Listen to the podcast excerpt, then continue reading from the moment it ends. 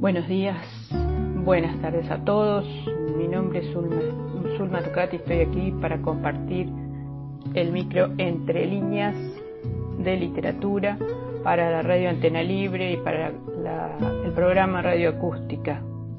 Eh, en primer lugar quiero celebrar los 100 años de la radio y felicitar y abrazar a todos los que se apasionan tanto por realizar la radio como por escucharla y ser seguidores de la misma.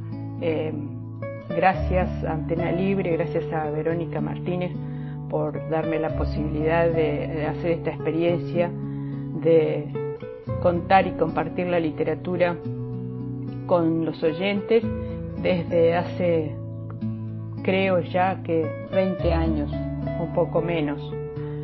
Eh, una gran experiencia. Hoy traje para compartir con ustedes una escritora africana que se llama Veronique Tadjo.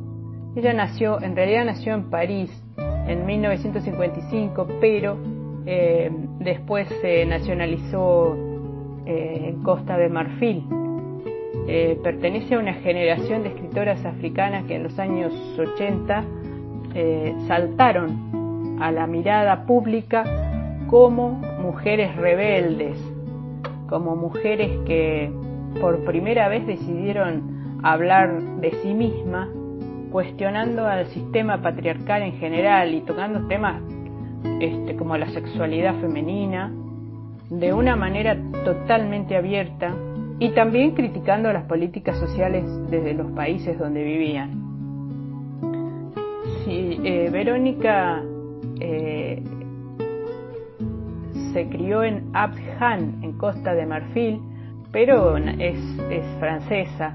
Su infancia estuvo marcada por numerosos viajes porque su padre era un funcionario político y su madre era pintora y escultora. De todas maneras, ella se doctoró en estudios afroamericanos y entonces recorrió prácticamente toda África occidental y también otros continentes, Europa por ejemplo, América, y trabajó muchos años en la Universidad Nacional de Costa de Marfil. Actualmente eh, se dedica a escribir y a dar talleres de, escritura, pero particularmente se ha volcado a la literatura infantil. Estuvo viviendo en Inglaterra, en Kenia y este, en Sudáfrica. Veronique siempre tuvo una rebeldía sutil a la que nunca antepuso una postura política ni, una postura belicista de eh, un estereotipo de mujer africana sometida. Pero sí sabía que esa era la realidad, ¿no? que la mujer africana en general este, está sometida. Esa es la realidad que existe, que es.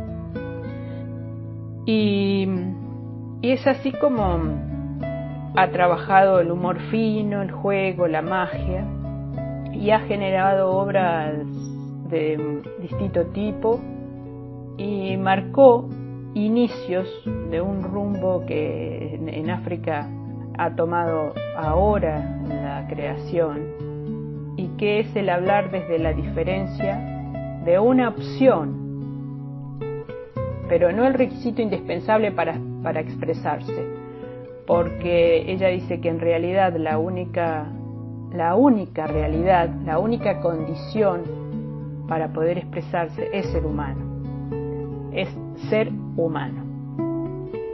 Podemos compartir ya desde el comienzo un poema que se llama El cocodrilo. No es nada fácil ser un cocodrilo, especialmente si uno no quiere serlo.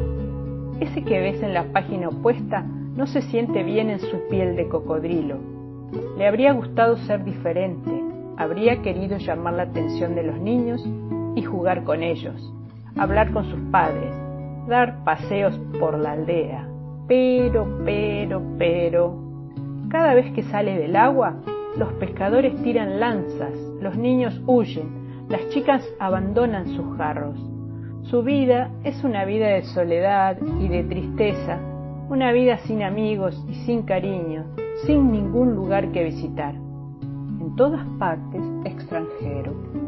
Un cocodrilo vegetariano, bueno y generoso, que tiene un horror terrible de la sangre. Por favor, escríbele, escríbele a Cocodrilo Amable, isla número 3, cuenca del río Níger.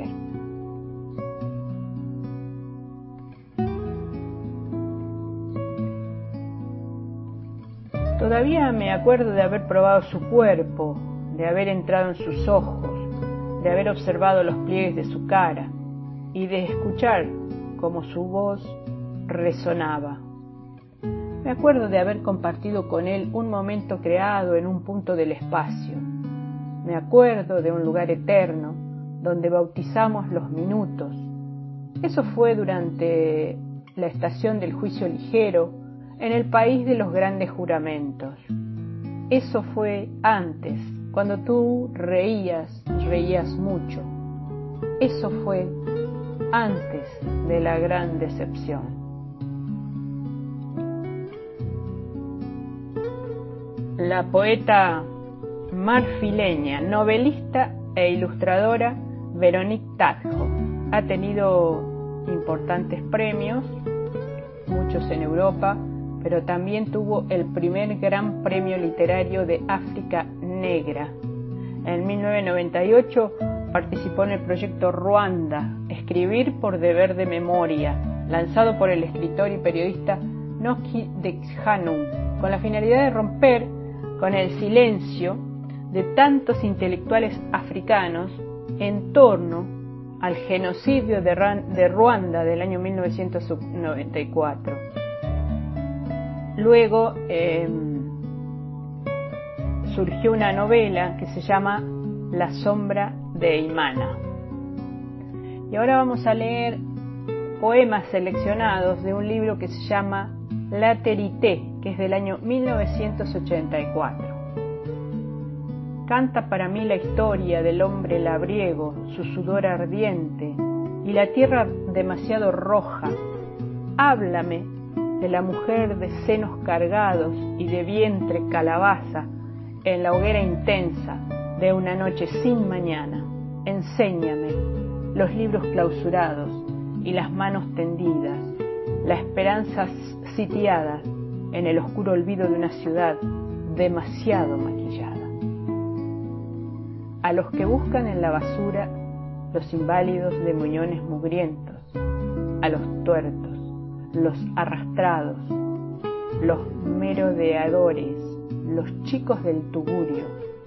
A ustedes los saludo.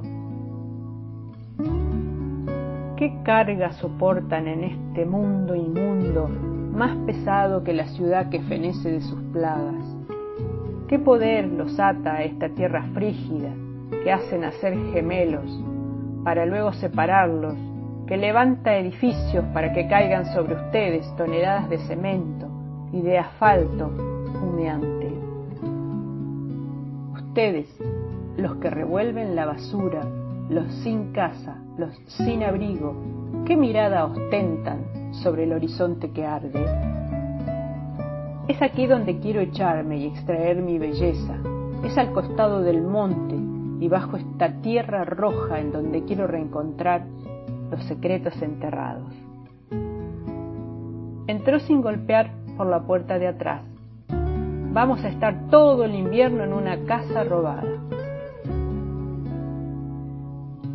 Es necesario que vuelvas a esa larga cabalgata de ese exilio sin fin, a lo más profundo de ti. Ven a beber de cada boca el clamor de tu pueblo. Hay demasiadas esperanzas para fecundar y muchas cadenas que romper. Sentí la desesperación, el cambio de rumbo y las ganas de resurgir como en un chapuzón inmenso en el mar revuelto. Sentí el sol que me traía de nuevo la ternura y bajo la frescura de las arcadas volví a ver la casa donde nací. Ve por delante del tiempo y hazle saber tu adiós. Si quieres conocer tu, tu alma, es necesario reunirse con los dioses. Veronique Tadjo, una voz afroeuropea.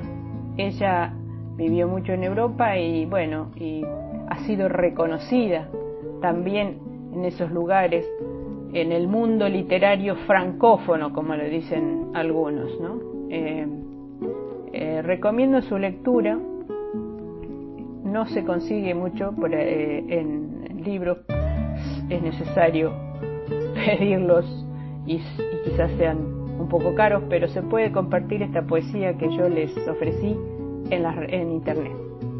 Los saludo, espero que sigan disfrutando de la literatura en tiempos de pandemia y nos cuidamos todos, por favor. Hasta la próxima.